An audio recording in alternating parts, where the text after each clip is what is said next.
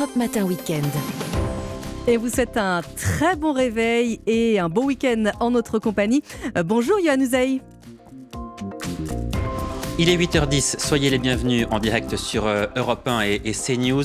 Très belle, très heureuse année à vous tous. Au nom de toute la rédaction, je vous souhaite évidemment le, meilleur pour vous, pour vos proches. Bonne année également à, mes deux invités que j'ai le plaisir d'accueillir ce matin. Bonjour Gabriel Cluzel, très belle année euh, à année vous. à aussi. Bonne année également à, Arthur de, de, Vatrigan, soyez le bienvenu. Vous êtes cofondateur de L'Incorrect et Gabriel Cluzel, évidemment, directrice de la rédaction de Boulevard euh, Voltaire. Qu'est-ce que je peux vous souhaiter pour cette nouvelle année? Qu'est-ce qu'on peut souhaiter à l'ensemble des Français D'ailleurs, s'il y avait une priorité une année moins inquiétante et anxiogène que celle qui vient de se terminer, avec un peu d'espérance. Un peu plus de rêves, et je pense notamment au domaine de la culture. On a vu que le cinéma français est fini. Pour la première fois depuis 89, aucun film français était dans le box-office, et je pense que dans cette année qui s'annonce assez brutale, on a besoin de rêver et de repartir sur des bonnes bases. Allez, on commence ce débat avec les vœux du président de la République. Un chef de l'État déconnecté, une satisfaction présidentielle surréaliste pour l'opposition, un cap réaffirmé au contraire pour la majorité. Emmanuel Macron a présenté ses vœux aux Français hier soir, une allocution de 19 minutes pour tenter de rassurer, de redonner confiance. C'est un vent d'optimisme qu'a voulu faire souffler le chef de l'État qui appelle, vous allez le voir, les Français à l'unité. Dans la longue histoire de notre nation, il y eut des générations pour résister, d'autres pour reconstruire, d'autres encore pour étendre la prospérité conquise. En ce qui nous concerne, il nous, revient d'affronter ce nouveau chapitre d'une rude époque. Et au-delà des urgences de cette année que je viens pour partie de mentionner, d'avoir la charge de refonder nombre des piliers de notre nation, qu'il s'agisse de notre école, de notre santé, de nos transports, de l'aménagement de notre territoire, de nos industries et j'en passe.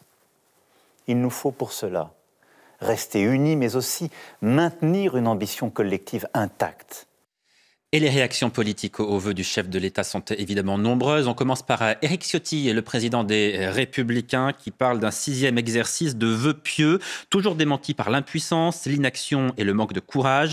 Emmanuel Macron, commentateur de ces pseudo-réussites et de ces vrais échecs, la France mérite mieux. Donc pour le patron des Républicains, Jean-Luc Mélenchon, à présent pour la France insoumise. Au bout de cinq ans de vœux d'Emmanuel Macron, je crois qu'il porte la poisse. 16 degrés à Paris le 31 décembre, ça va chauffer fait en janvier, dit euh, le leader de la France insoumise, qui fait référence évidemment aux manifestations qu'il appelle de ses voeux contre la réforme des retraites. Sandrine Rousseau, à présent pour Europe Écologie Les Verts, et nous voilà repartis pour une année col roulé et destruction sociale, aucune vision, pas de perspective, pas plus d'empathie, de la petite gestion quotidienne et de la grande destruction sociale et écologique. La France mérite mieux, dit Sandrine Rousseau. Écoutez également la réaction de Nicolas Dupont-Aignan, le président de Debout la France.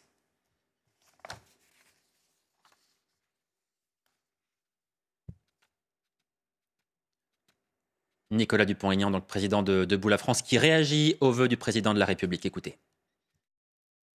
Les Français, je pense, ont décroché très vite parce que c'est toujours le même scénario. C'est tellement déconnecté de la réalité de ce que fait Emmanuel Macron, de la manière dont il agit, et commencer sur l'unité, alors là, les bras en sont tombés et je pense que beaucoup de nos concitoyens ont très vite éteint. Ça est très malsain. Euh, je pense que ces vœux ne feront que lasser ou effrayer les Français.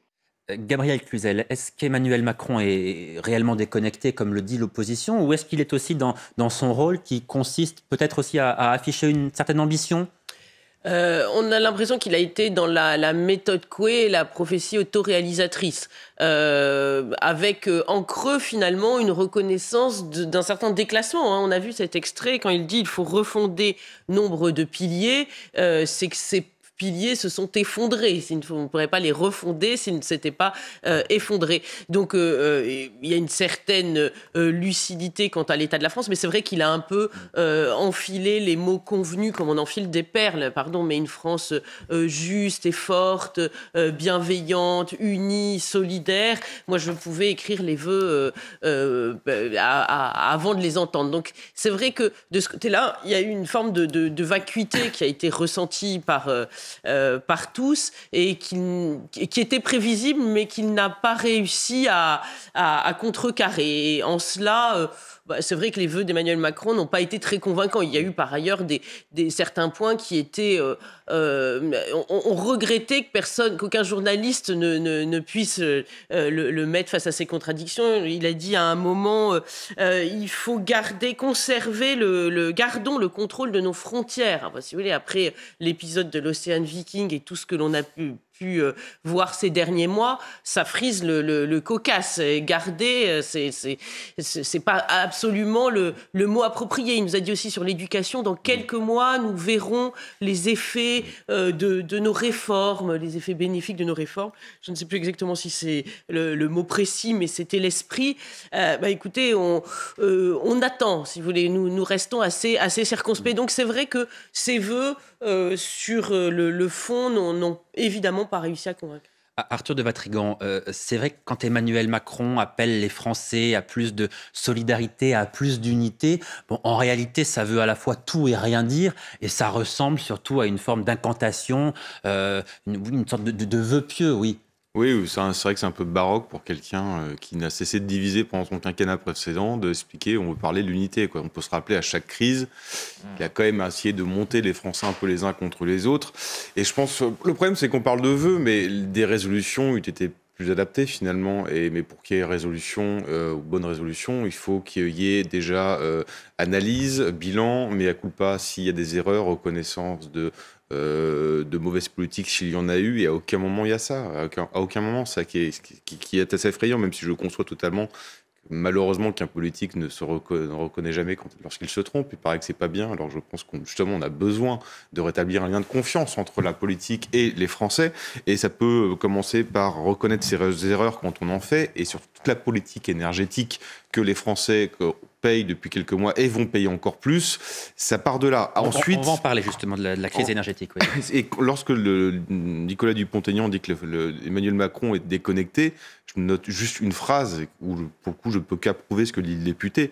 Emmanuel Macron dit nous avons commenté, commencé pardon, à ramener la confiance dans notre éducation nationale et dans notre système de santé. Comment on peut dire ça aujourd'hui avec tout ce qui s'est passé l'éducation nationale on n'a plus de profs, où il y a une crise euh, de la scolarité, on a des, niveaux de classement PISA qui sont proches de la Tanzanie, on a euh, une grippe, une bronchiolite et une épidémie de Covid, on a des centaines de euh, personnes qui meurent dans des brancards aux urgences, on passe notre temps à dire, deux ans après une crise sanitaire, que notre système hospitalier et notre système de santé ne fonctionnent pas. Et là, Emmanuel Macron nous explique coup sur coup qu'on euh, a ramené la confiance sur deux sujets où justement on a montré que rien ne fonctionnait. Alors Emmanuel Macron, qui est notamment revenu sur l'une des principales préoccupations des Français que vous avez commencé évidemment à, évoquer, le prix de l'énergie, un prix qui s'est euh, envolé en, 2022, même s'il a été amorti par le bouclier mis en place par le gouvernement. À partir d'aujourd'hui, d'ailleurs, votre facture de gaz et d'électricité va, va augmenter de, de 15%. Ce sera beaucoup, voire beaucoup plus pour les entreprises. Le chef de l'État a aussi a, voulu rassurer les, patrons de ces euh, PME. Écoutez. Aura-t-on des coupures d'électricité? Si nous continuons à économiser l'énergie comme nous le faisons depuis quelques mois, et comme je vous l'annonçais dès le 14 juillet dernier, et que nous continuons de remettre en service nos réacteurs nucléaires comme prévu, nous y arriverons. C'est entre nos mains. Aura-t-on des augmentations du prix de l'énergie? Là aussi, nous avons mis des réponses concrètes en place. Je le dis à chacun d'entre vous, car alors que les prix de l'énergie ont atteint des niveaux historiques, la hausse restera plafonnée dans notre pays. Je le dis en particulier à nos artisans, nos boulangers, mais aussi à nos entreprises les plus industrielles. Dès demain, vous aurez des aides adaptées, en plus du bouclier tarifaire déjà mis en place, de telle sorte que la pérennité de votre activité, de nos emplois, de notre compétitivité puisse être assurée. Alors Emmanuel Macron a-t-il euh, euh, rassuré et convaincu euh, ceux qui sont à la tête de ces petites et moyennes entreprises et qui subissent de plein fouet, bien sûr, l'augmentation des, prix de l'énergie? Eh bien, nous avons posé la question à un boulanger. C'est le discours qu'on a depuis six mois. Pourtant, je vois que les entreprises ont commencé de fermer puis qu'elles continuent. Donc, effectivement, il y a un bouclier tarifaire et des aides complémentaires, mais j'ai rien entendu de neuf dans les annonces de M. Macron rien de concret. Nous, ce qu'on attendait, c'est le bouclier tarifaire pour tous les artisans, ni plus ni moins, mais je ne l'ai pas entendu ce soir. Je ne suis pas sûr que Emmanuel Macron ait pleinement conscience de ce qui est en train de se passer en France. Il y a une, on va pas dire une rébellion, mais une colère au niveau de l'artisanat français euh, qui est en train d'émerger. Et je pense que l'État français ne le voit pas arriver. Gabriel Cluzel, dans, ses voeux, le président de la République a, souhaité que la France puisse sortir de ses dépendances et avoir un coût de l'électricité qui soit proche de ses coûts de production. Alors, on voit bien que l'intention est là, mais est-ce que ça vous semble quelque chose de, faisable, de, réaliste? Mais ce que, l'on comprend en filigrane, c'est que Emmanuel Macron, c'est bien le reproche qu'on lui fait, c'est-à-dire de ne pas être sorti du marché européen de l'énergie, comme a pu le faire l'Espagne, par exemple, euh, sortir de, de ce marché ubuesque qui fait que, la France, euh, qui était un pays qui euh, produisait, qui produit toujours en fait une, une électricité à bas prix, concrètement, euh, se retrouve à l'acheter à un prix fou parce que le, fonctionnement de ce marché est ainsi. Donc, il aurait fallu qu'ils disent à ce moment-là, eh ben, écoutez, nous allons de ruer dans les brancards ou, ou qu'il utilise une autre expression, comme l'ont fait d'autres pays, pour sortir de ce système fou. Parce que là, ce qu'il a évoqué, ce n'est que de l'ordre du quoi qu'il en coûte, euh, c'est-à-dire euh, les protections, mais qui seront liées à, l'État qui euh, viendra aider. Donc l'État, c'est le contribuable. Donc en réalité, rien de nouveau sous le soleil, et, cela, c'est fortement inquiétant. Il faut regarder de près cette gronde des artisans. Euh, ce monsieur qui témoignait, ce boulanger. Alors déjà, le boulanger en France, c'est éminemment euh, symbolique. Et à chaque fois que les boulangers ont été en colère dans l'histoire de notre pays, ça s'est euh, pas forcément bien terminé. Ce boulanger dit, a dit sur votre antenne il y a quelques jours, je n'avais jamais manifesté, je vais manifester le 23 janvier. Vous voyez, donc c'est quelqu'un, c'est pas un, vieux routier de la manifestation. Ça veut dire que c'est la France qui travaille, qui n'a pas le temps de manifester. C'est un peu comme personnel médical d'ailleurs, qui n'a pas dans, dans son ADN, dans sa culture culture de manifester, parce que c'est des gens qui, de, service, euh, eh bien, euh, qui tout d'un coup vont ont décidé de descendre dans la rue. Donc là, il y a vraiment euh, une petite lampe rouge, un message d'alerte euh, qui doit euh, sonner euh, dans, la tête d'Emmanuel Macron. Oui, Arthur de Batrigan, effectivement, on sent bien que ces, chefs d'entreprise, ils sont très inquiets parce que certains d'entre eux sont, pris à la gorge déjà par ces factures qui sont en train d'exploser. comment les aider? Qu'est-ce que peut faire de plus l'État? Qu'est-ce qu'il peut faire qu'il n'a pas encore fait quand on sait qu'on a quand même 3 000 milliards de dettes et qu'on ne peut pas sortir ad vitam aeternam le carnet de chèques? Qu'a l'État dans sa boîte à outils, pour reprendre ah l'expression du président Aujourd'hui, l'État n'a que le carnet de chèques. Mais on ne va pas lui reprocher euh, de ne pas enlever encore la perfusion, parce que si on enlève la perfusion, c'est des milliers de boîtes qui ferment du jour au lendemain. Euh, donc, malheureusement, la politique du quoi qu'il en coûte me paraît indispensable aujourd'hui. Mais ce le problème, c'est qu'on n'a aucune perspective d'avenir. Et quand il parle, par exemple, d'indépendance, il parle d'indépendance à quel niveau? À l'échelle européenne ou à l'échelle française? Ne le précise pas. Et à chaque fois, Emmanuel Macron parle de l'échelle européenne. Et on sait très bien qu'à force d'avoir fait les toutous des Allemands pendant des années, on paye aujourd'hui les conséquences économiques et énergétiques de cela. Donc le problème, c'est que le quoi qu'il en coûte est nécessaire aujourd'hui, mais dépenser de l'argent qui n'existe pas en période d'inflation, on connaît les conséquences. Ensuite, on sait très bien que quelqu'un va forcément payer à un moment ou à un autre. Et là, ce qui est embêtant, c'est qu'on n'a pas de perspective on aurait pu au moins attendre d'Emmanuel Macron dans ses vœux 2003 une perspective sur 2, 3, 4, 5 ans. Sur la politique énergétique, sur la réindustrialisation, sur l'indépendance et la souveraineté. Mais ce que ça signifie concrètement À quel niveau? Est-ce qu'on va vraiment manquer de doliprane, par exemple? Ou alors on va essayer d'envisager peut-être, euh, après, on, a quand même découvert pendant la crise du Covid que bah, on était dépendant des médicaments, euh, notamment fabriqués en Chine. On a l'impression que c'est toujours pas résolu. Donc, qu'est-ce qu'ils proposent sur les cinq prochaines années, sachant qu'aujourd'hui, dans l'urgence, évidemment, bah, il faut essayer de soutenir au maximum les artisans pour pas qu'ils ferment leurs portes. Mais on n'a pas de perspective sur plus long. Alors Marine Le Pen, elle aussi, a, prononcé ses vœux. C'était depuis son, bureau à l'Assemblée nationale. L'ancienne candidate à l'élection présidentielle a, a fustigé le bilan d'Emmanuel Macron. Elle appelle également les Français à rester optimistes. Écoutez Marine Le Pen. 2022 s'achève, sans que le fracas des armes de la guerre en Ukraine ne se soit tu. Ce conflit terrible par ses tragédies humaines et ses répercussions économiques nous rappelle combien pour nos enfants et nos États sont précieux la paix et le respect des peuples. 2022, année difficile pour beaucoup d'entre nous, touchés par les difficultés d'entreprise, le chômage et parfois la misère. Année compliquée pour notre pays avec une crise de l'énergie quasi inédite des pénuries et des ruptures d'approvisionnement, une inflation mal maîtrisée, une dette abyssale, une violence quasi endémique, tant de signes qui exhortent plus que jamais les Français à la solidarité. 2023, que même le président de la République, normalement aux commandes du pays, annonce difficile pour notre histoire, ne doit pas nous faire peur. En attendant, permettez-moi, mes chers compatriotes, de vous souhaiter une année 2023 pleine de joie et de bonheur, pleine de projets et de réussites, pleine d'amitié et d'amour. Euh, Gabriel Cluzel, en, 2022, Marine Le Pen a, réussi à faire élire 89 députés. Quel est l'enjeu pour elle en 2023 cette année?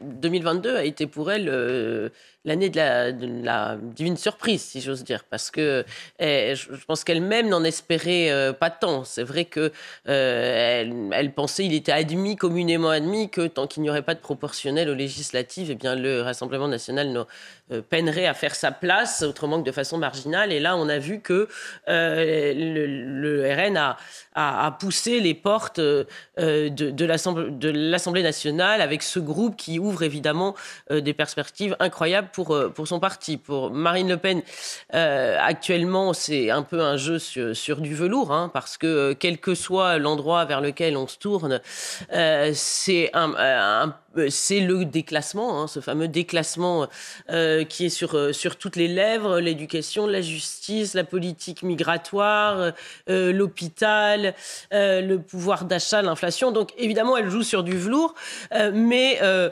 euh, qu'est-ce qu'elle peut attendre de 2023 Une dissolution de l'Assemblée? C'est quand même euh, pas tout à fait à l'ordre du jour. Est-ce qu'elle peut le souhaiter? Est-ce que c'est souhaitable pour elle? Ce n'est pas certain. Je, pense que elle va essayer de, conforter sa position de première opposante à, à, Emmanuel Macron. Et pour le moment, le jeu est assez simple pour elle. Arthur de Vatrigan, euh, Marine Le Pen qui appelle les Français à rester optimistes. Est-ce qu'elle a de quoi, elle, être euh, optimiste? Elle se projette naturellement déjà sur, sur 2027. On sait qu'elle construit une stratégie en vue de la prochaine élection présidentielle. Ça sera sa quatrième candidature, probablement, si elle est candidate, mais euh, probablement. Est-ce qu'elle a des raisons d'être optimiste? Ah bah, elle n'a jamais été aussi en meilleure position qu'en ce moment. Rappelez-vous, comme l'année dernière, le Rassemblement national était proche de la banqueroute. On a annoncé, lorsque Zemmour était haut dans les sondages, un échec et presque même une disparition, ou en tout cas euh, une fin de règne de Marine Le Pen.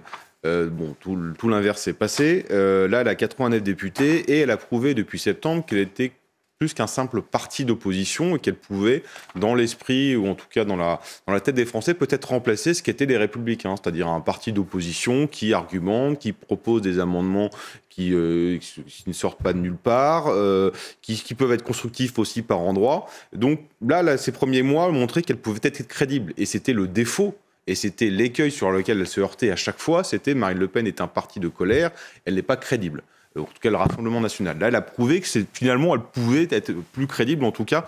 Bon, c'est vrai que c'est la NUPES en face qui passe leur temps à, faire des esclandres et raconter un peu n'importe quoi, forcément, on paraît beaucoup plus sage tout d'un coup. Mais en tout cas, je pense qu'elle a permis euh, de, euh, de, donner cette confiance et d'accroître sa crédibilité. donc maintenant, il va, falloir qu'elle. Reste du temps avant 2027, beaucoup de temps, il peut se passer beaucoup de choses, euh, des erreurs peuvent arriver assez vite. On ne sait pas vraiment ce qui va se passer. Honnêtement, je ne veux pas savoir s'il peut y avoir une dissolution ou pas une dissolution. Mm. J'en sais rien, il peut se passer beaucoup de choses. Euh, donc voilà, il va falloir qu'elle, euh, cette crédibilité qu'elle a réussi à avoir, il va falloir qu'elle la conserve, il va falloir qu'elle la nourrisse euh, et qu'elle montre que voilà, elle peut proposer autre chose que ce qu'elle annonce dans sa prochaine niche parlementaire, par exemple. Il n'y a pas grand-chose d'intéressant. Gabriel Cluzel, est-ce que l'élection d'Éric Ciotti à la tête des Républicains change quelque chose sur l'échiquier politique français? Euh, l'avenir nous le dira. Ça, va être compliqué pour les LR de, reconstruire parce que euh, pèse sur euh, ce parti une, présomption d'insincérité. c'est un fait. donc le, profil, si vous me passez l'expression grande gueule, euh, euh, parlant euh, vrai avec des mots chocs, on l'a déjà eu avec Nicolas Sarkozy. Et vous vous souvenez du, du mot très incisif et douloureux d'Éric Zemmour à, son endroit qui disait on, il nous avait promis le Karcher, on a eu Kouchner. Bon. Donc c'est vrai que la, la, déception a été à la, à la hauteur de, de l'espérance. Donc c'est compliqué pour des personnalités. Vous parlez d'Éric Ciotti, mais il y a d'autres personnalités qui émergent aujourd'hui. David Linard, il y a aussi Laurent Vauquier qui pourrait aller sur les terres, labourer sur les terres de, les plus conservatrices de Marine Le Pen. Mais ce LR a été fortement euh, démonétisé et aujourd'hui, euh, alors c'est vrai, Arthur de Vatrigan a, tout à fait raison, on ne sait pas ce qui peut se passer euh, d'ici 2027. Peut-être que l'un ou l'autre, Éric Ciotti, David Linard, un autre, émergera et, arrivera à reconstruire la maison LR, mais c'est extrêmement compliqué. LR est un parti qui est sur une faille. C'est presque un, parti d'un autre temps. Hein. Vous savez, LR est héritier de l'UMP, l'URPR, qui a été construit finalement après la guerre froide. Et aujourd'hui, il y a une faille euh, et, ils, font le grand écart. Une partie de l'électorat est partie chez Emmanuel Macron, l'autre chez le Rassemblement national. rassembler euh, ces ouailles disparues va être quand même très compliqué. Bon, réaction euh, à présent, veut en tout cas du premier secrétaire du, Parti socialiste Olivier Faure 2023. Et si on changeait les règles du jeu? Bon, il faut dire qu'Olivier Faure a publié sur les réseaux sociaux une, vidéo où il fait une partie de jeu de société, une, vidéo un peu, euh, comment dirais-je, euh, un peu, elle, interroge en tout cas. Il souhaite une bonne année en proposant aux Français de, changer les, règles du jeu. Euh, donc, le Parti socialiste qui là avec le, score d'Anne Hidalgo, Arthur de, de, Vatrigan, est-ce qu'on peut dire qu'il a quasiment disparu de la scène politique euh, euh, française, en tout cas de la scène nationale Il est quasiment inexistant désormais. En scène nationale, oui, mais par contre, en local, ça existe Absolument, c'est pour ça que je précise bien la scène nationale. oui. Ça, ça, c'est un petit parti notable et euh, on peut voir un peu la trajectoire que va prendre les Républicains d'ailleurs. Hein, le Parti socialiste s'est fait un peu euh, débranché par Emmanuel Macron euh, sur la chaîne nationale un peu avant que le semble être les Républicains, qui semblent être en tout cas sur la scène nationale en soins palliatifs. Mais par contre, encore une région, des députés, des maires, même si beaucoup se présentent aujourd'hui euh, sans étiquette, parce que le parti fait plus de mal qu'autre chose en termes d'image. voilà. Après, le problème, encore une fois, c'est que le Olivier Faure s'est rangé dans les pas de Jean-Luc Mélenchon, et on sait que dans cette partie de la gauche et de l'extrême gauche, euh, il y a toujours des restes de révolution et tout adversaire, on les décapite, on les élimine. Ça, on s'allie pour, gagner et puis ensuite on élimine. Donc euh, Olivier Faure s'est fait éliminer, n'existe plus. Il a perdu en plus, je pense, beaucoup de crédibilité auprès d'une partie de vraiment socialiste, républicain. Euh, et en, en, restant bien sage, bien silencieux et parfois en se rognant sur des sujets importants, je pense qu'il a perdu une grande partie de la crédibilité de ce qui restait des quelques électeurs socialistes. Il est 8h33, nous sommes en direct sur euh, CNews et Europe 1. Voici l'essentiel de l'actualité. Hier, une jeune femme a été tuée à Charleville-Mézières. Les policiers ont découvert cette femme de 23 ans dans un appartement, grièvement blessée par euh, arme blanche. Son compagnon, un jeune homme de 25 ans, a été interpellé et placé en garde à vue. Une enquête pour homicide volontaire par conjoint a été ouverte. Peu avant la nouvelle année, la Russie et l'Ukraine ont échangé des prisonniers de guerre. Le chef du cabinet présidentiel ukrainien à Kiev a annoncé le retour de 140 soldats ukrainiens chez eux à la maison. L'échange comprenait également des personnes blessées et des combattants de la ville portuaire de Mariupol. Selon l'agence russe Tessa, euh, en échange, l'armée russe a récupéré 82 de ces combattants. Et puis, comme chaque année, le journal du dimanche a publié son top 50 des personnalités préférées des Français pour 2022. Sans surprise, et pour la douzième année consécutive, c'est Jean-Jacques Goldman qui prend la tête de ce classement, suivi par Thomas Pesquet, Omar Sy et Kylian Mbappé. La première femme n'entre qu'à la 20e place de ce classement. Il s'agit de Florence Foresti et la seule personnalité politique de ce top 50, on en parlait à l'instant, c'est Marine Le Pen qui se classe à la 48e position. Alors s'il y a bien une euh, réforme qui marquera 2023, à n'en pas douter, ce sera la réforme des retraites. Emmanuel Macron a réaffirmé hier sa volonté de la faire entrer euh, en vigueur dès l'été euh, prochain. Son objectif, je cite, est d'assurer la pérennité du système pour les prochaines décennies. Un président qui semble donc déterminé, mais qui n'a pas fixé les contours de cette réforme qui doit être présentée par le gouvernement le 10 janvier prochain. Écoutez le chef de l'État. Cette année sera en effet celle d'une réforme des retraites qui vise à assurer l'équilibre de notre système pour les années et décennies à venir. Il nous faut travailler davantage. C'est le sens même de la réforme de l'assurance chômage qui a été portée par le gouvernement et votée par le Parlement. C'est aussi le sens de cette réforme sur laquelle le gouvernement, avec les partenaires sociaux et le Parlement, euh, a travaillé dans les mois qui viennent pour euh, finir de mettre en place des nouvelles règles qui s'appliqueront dès la fin de l'été 2023. L'objectif est de consolider notre régime de retraite par répartition qui, sans cela, serait menacé, car nous continuons de financer à crédit. Pour ce faire, l'allongement de nos carrières de travail sera progressif. Il se fera par étapes sur près de 10 ans. Il sera aussi juste, en tenant compte des carrières longues, des carrières hachées, de la difficulté de certaines tâches, de certains métiers. Gabriel Cluzel, est-ce qu'il faut la faire, cette réforme des retraites? Est-ce qu'elle est vraiment indispensable?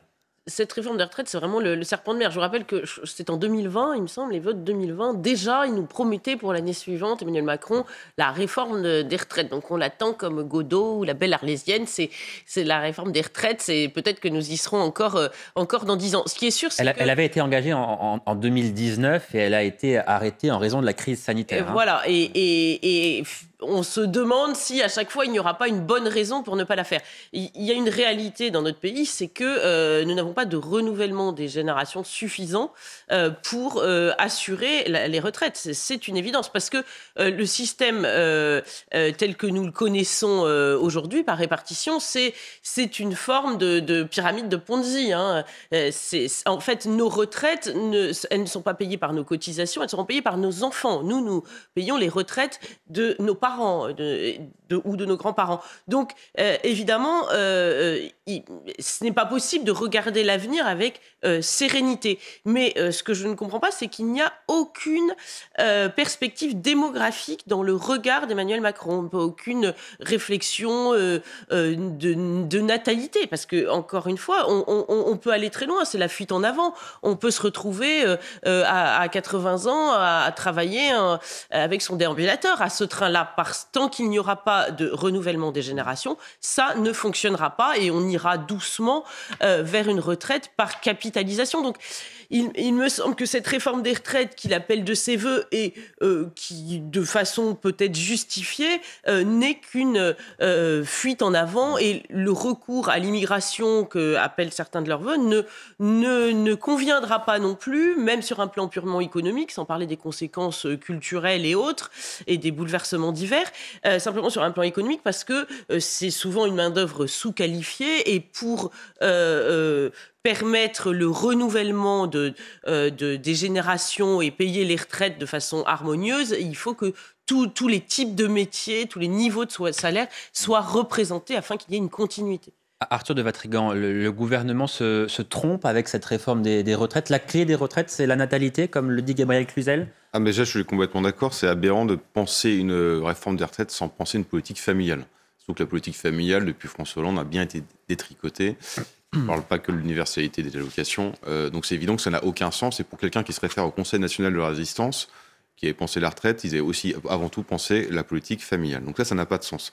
Ensuite, c'est quand même assez risqué de la part d'Emmanuel Macron et je ne comprends pas l'urgence parce que le Conseil d'orientation des retraites parle dans ses différentes projections de trajectoire maîtrisée jusqu'en 70. Alors on sait qu'il va falloir changer. Mais là, après avoir enchaîné une crise sanitaire, une crise économique, une crise énergétique, faire une réforme des retraites maintenant qui à chaque fois a réussi à avoir la tête des premiers ministres précédents, je trouve ça un peu compliqué. Et ensuite, il y a un dernier truc, dernier point qui me dérange beaucoup, c'est que tout est fixé sur l'âge l'âge de la retraite, du côté des libéraux, du côté des socialistes, du côté du pouvoir et du côté des syndicats. Sauf que l'âge est un débat purement idéologue. Et ce que je ne comprends pas dans l'âge, c'est qu'à quel moment, lorsqu'on fait, euh, Emmanuel Macron fait son fichier Excel en disant on va économiser tant, si on fait 65 ans, 66 ans, 67 ans, à quel moment on prend en compte qu'une personne de 66 ans qui travaille aura plus d'arrêt maladie qu'une personne de 30 ans, et donc des cotisations à payer, que le, le chômage des seniors est aujourd'hui la vraie discrimination, donc si on, dit qu'il faut travailler plus tard, il faut prendre en compte aussi le chômage des seniors, donc c'est des frais supplémentaires, et à aucun moment dans son calcul de retraite, c'est pris en compte. Donc toute cette réforme me paraît très bancale et très dangereuse. Alors une réforme des retraites qui pourrait euh, engendrer des mouvements sociaux euh, d'ampleur, les syndicats en tout cas le, souhaitent, ils pourraient rapidement décider de nouvelles grèves et manifestations dès ce mois de, janvier, un mois de janvier où de nombreuses manifestations sont d'ores et déjà prévues. Euh, le 5 janvier, donc dès jeudi, ce sera la, manifestation des médecins libéraux. Le 10 janvier, le gouvernement va présenter officiellement en détail cette réforme des, des retraites. On saura donc ce que le texte du gouvernement contient et c'est cette journée qui pourrait être choisie par les syndicats précisément pour manifester. Le 21 janvier, ce sera la marche pour les retraites, là aussi à l'appel cette fois de, de, la France insoumise. Et puis le 23 janvier, la manifestation des, des artisans, on en parlait tout à l'heure, qui protestent contre la hausse des prix de, de l'énergie qui ont, ont, vu leurs factures se, se, multiplier par 3, 4 et, et parfois même plus. Donc on voit bien, Gabriel Cluzel, à l'évidence que ce mois de janvier, on, on, dit ça, on dit ça tous les ans quelque part, mais là, ça semble plus vrai que jamais. C'est un mois de janvier à haut risque pour le gouvernement. Euh, de fait, il y a un alignement de planètes ou un alignement euh, des colères euh, qui peut être potentiellement extrêmement dangereux. Ce n'est pas sans rappeler les, gilets jaunes. Moi, quand je vois les artisans ou les médecins, qui encore une fois sont des populations qui n'ont aucune envie dans l'absolu d'aller manifester, qui ne le font que parce qu'elles sont poussées à bout, eh bien, c'est tout à fait comparable avec euh, ce qui s'était passé au début des, Gilets jaunes, avec les Gilets jaunes historiques. Hein, je ne parle pas des Black Blocs qui ont récupéré l'affaire à la fin, mais euh, c'est une gronde euh, de la France qui travaille, de, de la France qui n'en peut plus et de la France qui ne trouve pas d'autres solutions que celle-là euh, pour se faire entendre. La France est fatiguée, je crois, les Français sont extrêmement euh, fatigués de, tout ce contexte anxiogène. Donc la, priorité du gouvernement devrait être de leur éviter euh, d'en de, de, rajouter, de, rajouter des manifestations sur les, angoisses de pouvoir d'achat énergétique, etc.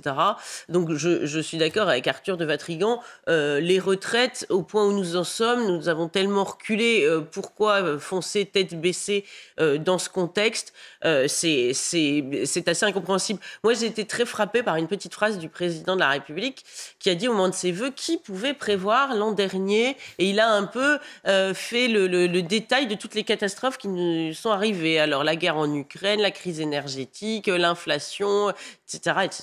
Je me dis mais il, me fait peur. que va-t-il arriver l'an prochain qu'il n'a pas prévu dans les vœux de cette année?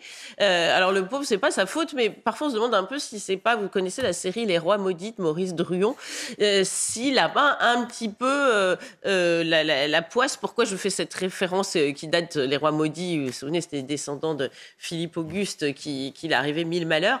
Et, et, c'est vrai que nous avons tous des mots de, de, depuis le début de son, son, premier quinquennat, des mots d'un autre, d'un autre âge. Alors, les, on a eu les jacqueries, hein, les gilets jaunes, on a, avec l'inflation, je pas dire qu'on a la mais enfin, ça, se passe euh, pas très bien. Les, épidémies, enfin, on, peut égrener ainsi. Maintenant, même, on va, nous, risquons, euh, même s'il nous a un peu rassurés, s'ils nous ont des efforts, euh, nous risquons de nous, éclairer à la chandelle, reconnaissez que c'est quand même assez anxiogène. Donc janvier sera peut-être noir, mais j'espère que février, mars et avril ne le seront pas non plus. Arthur de Vatrigan, est-ce que vous avez le sentiment que les Français ont envie de se mobiliser ou est-ce que vous dites qu'il y a peut-être une forme de lassitude et que finalement descendre dans la rue, bon, euh, ils se disent que ça ne servira pas à grand-chose eh mais on, dire, ceux qui descendent dans la rue en disant que ça va pas servir à grand chose ou qui descendent dans la rue en disant que ça va servir à quelque chose, c'est quand même un métier, c'est une profession, ça s'appelle des syndicats ou ça s'appelle des fonctionnaires. Les Français, quand ils descendent dans la rue, c'est parce qu'ils ont la dalle,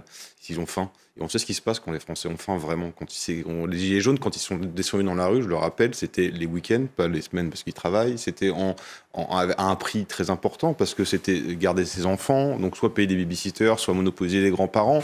C'était euh, des frais pour aller à Paris, euh, de TGV ou d'essence. Donc il y avait une vraie, il y avait un vrai besoin. Il y avait, il y avait un besoin de survie. Et là, on sent à potentielle convergence des luttes. Je ne crois pas à la réforme des retraites, je ne crois pas à l'appel de LFI. Ça fait très longtemps que les syndicats et les politiques n'ont pas réussi à renverser un gouvernement. Par contre, les médecins libéraux, les artisans, et si on monte un peu plus avec les, classes moyennes déclassées, on peut avoir une convergence des luttes.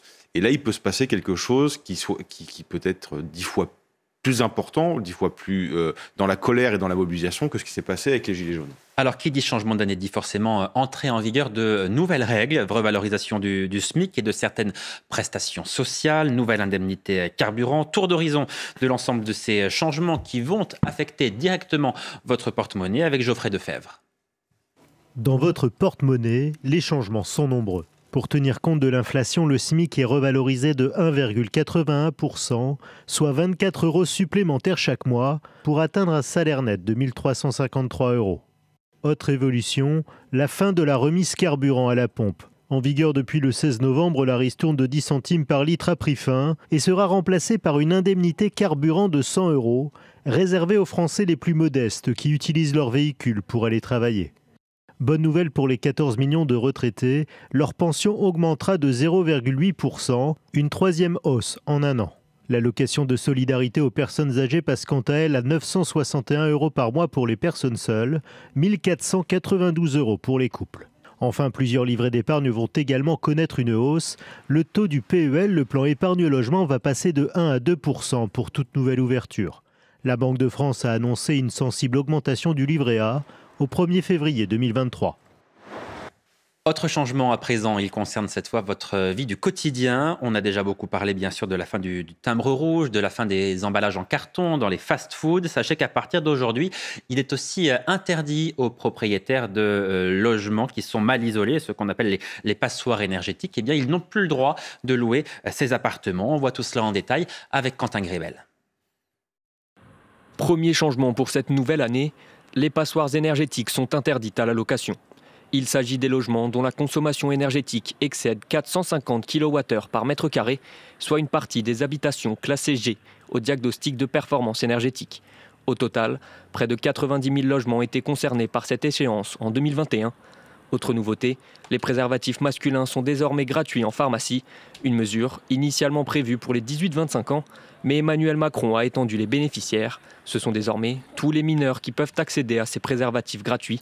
Troisième changement, les emballages jetables sont interdits dans les fast-foods. Fini les burgers dans une boîte en carton ou les sodas dans un gobelet en papier. Comme le veut la loi anti-gaspillage adoptée en 2020, la vaisselle réutilisable est dorénavant obligatoire pour le service à table, sous peine d'amende. Enfin, 2023 sonne également la suppression du timbre rouge. Après 173 ans de bons et loyaux services, ce timbre, destiné aux courriers urgents, a trouvé un successeur, l'e-lettre rouge, une version dématérialisée, disponible sur le site de la Poste. Évoquons à présent la guerre entre la Russie et, l'Ukraine. Dix mois après le, début de l'invasion russe, Vladimir Poutine et, Vladimir Zelensky ont tous les deux présenté leurs vœux à leurs compatriotes. Le président russe, tout d'abord, a une nouvelle fois estimé que les Occidentaux avaient déclaré une guerre économique à son pays. Vladimir Poutine s'est dit certain de gagner la guerre qu'il a déclenchée. Et malgré une récession de 4%, eh bien, il estime que la Russie a plutôt bien résisté aux sanctions. Écoutez le président russe.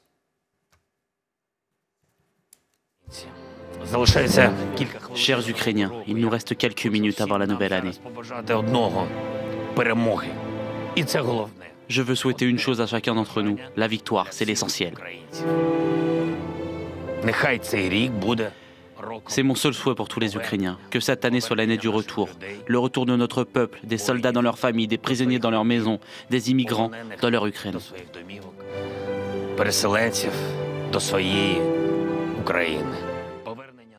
Vous l'avez compris, il s'agit évidemment du président euh, ukrainien que nous venons d'écouter, le président Vladimir Zelensky. On va écouter Vladimir Poutine dans, dans un instant. Gabriel Cluzel, euh, concernant le, président euh, ukrainien, c'est vrai qu'il était décrit comme un clown il y a encore quelques mois. Il était un, comédien, il a été élu, personne ne le prenait au sérieux. Et là, 2022, évidemment, il, s'est révélé, il est élu, désigné par le Time personnalité de, de l'année. Il est maintenant respecté de, tous. Donc, manifestement, euh, s'il y a une révélation cette année, c'est le, président ukrainien.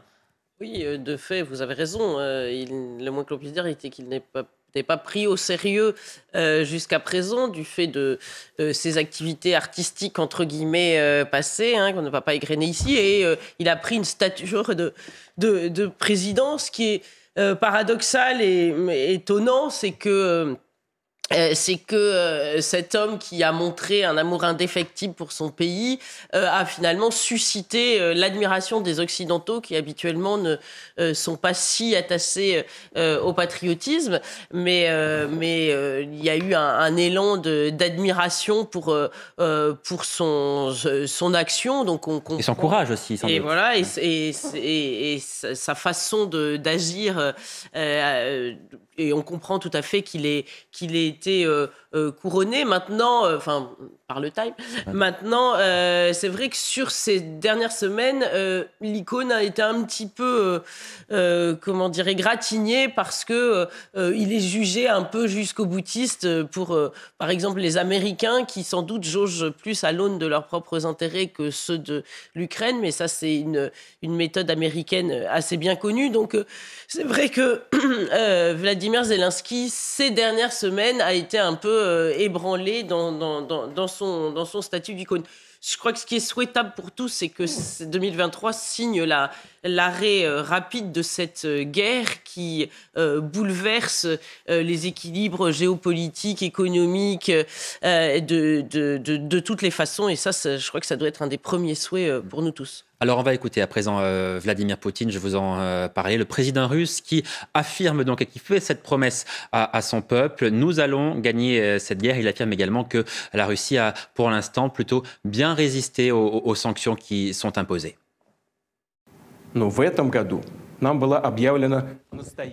Cette année, une véritable guerre des sanctions nous a été déclarée. Ceux qui l'ont lancée s'attendaient à l'effondrement total de nos industries, de nos finances, de nos transports.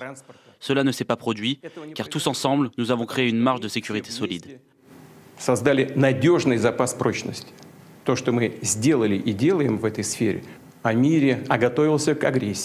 Aujourd'hui, il n'y a pas de honte à l'admettre au grand jour. Ils utilisent l'Ukraine et son peuple pour affaiblir et diviser la Russie. Nous ne laisserons jamais personne faire de telles choses.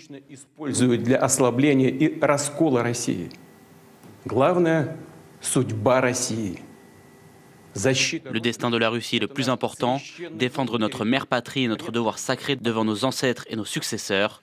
La justice morale est de notre côté. Arthur de Vatrigan, ce qui m'a frappé, moi, dans les, dans les vœux de Vladimir Poutine, c'est la manière dont il essaie de susciter un sentiment de patriotisme euh, chez les Russes, comme si le patriotisme, au fond, était la dernière arme à sa disposition. Mais c'est ce qu'il fait un peu depuis le début, en fait, si vous regardez bien. Euh, mais là, encore une fois, il renomme l'Occident comme ennemi. Et encore un peu plus parce qu'il explique que l'Occident utilise l'Ukraine pour affaiblir et combattre la Russie. Alors la guerre en Ukraine avait été, euh, après l'opération spéciale qui avait duré un temps, la guerre avait été un peu actée. Et là, il revient dans ces éléments de langage sur l'Occident, qui est notre ennemi, qui essaie, par l'Ukraine de nous affaiblir.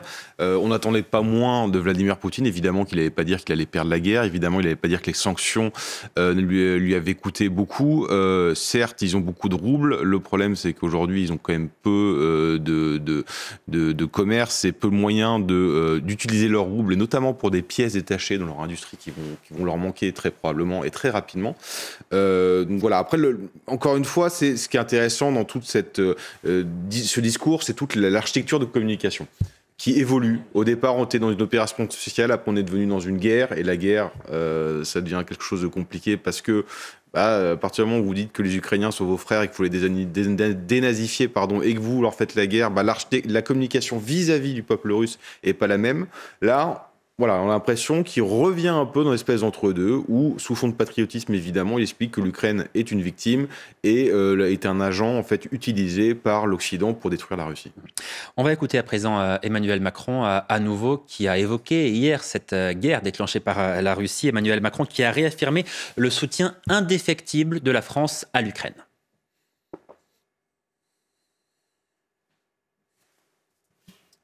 Écoutez le président de la République, donc, qui hier soir, lors de ses vœux à, 20h, je vous le disais, a, redit le soutien de la France, soutien sans faille, indéfectible, selon les mots du, du président de la République, soutien envers l'Ukraine. Écoutez. Mes chers compatriotes, je veux ici et ce soir, en votre nom, dire à nos amis ukrainiens, nous vous respectons et nous vous admirons. Votre combat pour la défense de votre nation est héroïque et il nous inspire. Et durant l'année qui s'ouvre, nous serons sans faillir à vos côtés. Nous vous aiderons jusqu'à la victoire et nous serons ensemble pour bâtir une paix juste et durable. Comptez sur la France et comptez sur l'Europe. Gabriel Cluzel, le président de la République, le président Emmanuel Macron, qui souhaite construire une paix juste et durable, quelles peuvent, selon vous, être les conditions de cette paix? Moi, je voudrais revenir euh, simplement sur ce qu'il a dit.